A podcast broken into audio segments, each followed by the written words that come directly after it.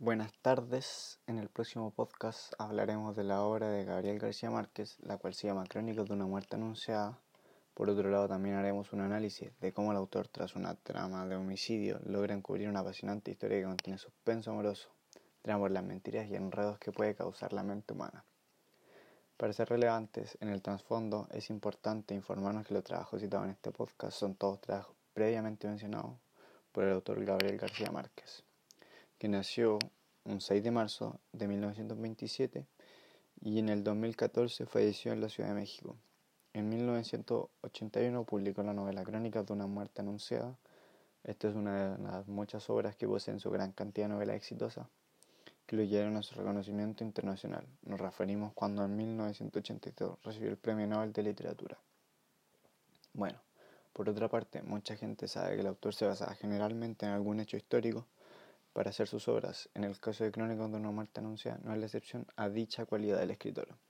En sí la novela trata de la historia de amor entre Ángela Vicario y Gallardo San Román, pero como anteriormente dije, este tema principal queda disfrazado tras el proceso de cómo se va anunciando la muerte del personaje principal Santiago Nazar, el cual desconoce las intenciones que poseen los hermanos de Ángela en asesinarlo.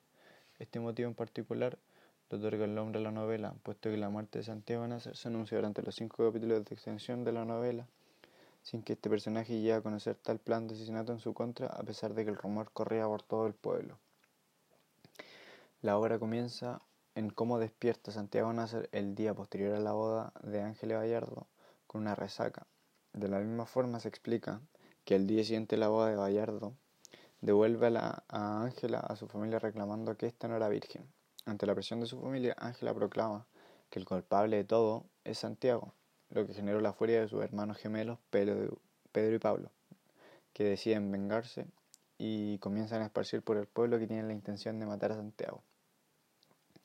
A medida que avanzaba la novela, quedó claro que la actitud de los gemelos hacia Santiago era en parte porque cuando Ángela fue de vuelta a la casa estaba toda golpeada y con el pensamiento de que Santiago la mataría a golpes, por lo que también se narra como los gemelos van pasando por todo el pueblo en casas específicas preguntando por él, esperándolo, y diciendo que lo matarían.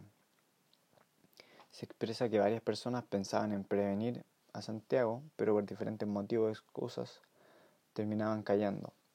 Al final del libro se describe un poco los hechos que ocurrieron tras la muerte de Nazar y cómo los gemelos vicarios se confesaron con el Padre en busca de perdón y éste les otorga el perdón de Dios, pero no el de la ley, por lo que deben pagar por su condena en cárcel. Narra también que Bayardo desapareció por mucho tiempo, pero de igual forma Ángela lo sigue amando y después de muchos años este vuelve al lado de ella, planteando el tema de qué pasa al final. El amor se mantiene vivo a pesar de lo infortunado que resultó para Santiago. Con respecto a los personajes, por otra parte, si nos centramos específicamente en lo que consideramos de vital importancia para la existencia de esta obra, estaría Santiago Nazar, que resultaba ser según la misma descripción del libro, un muchacho con grandes responsabilidades. Tras la muerte de su padre, abandonó los estudios para hacerse cargo de la hacienda, pero nunca dejó de mantener alegría, simpatía y ser un tipo confiable. Otro personaje importante fue Gallardo San Román, un tipo muy poderoso económicamente, de buena facha y culto. Rondaba los 30 años de edad, quien se casó con Ángela Vicario, una chica joven guapa, que después de lo ocurrido se vuelve eh, madura e ingeniosa. Al principio de este podcast planteé mi versión de la existencia de dos temas principales.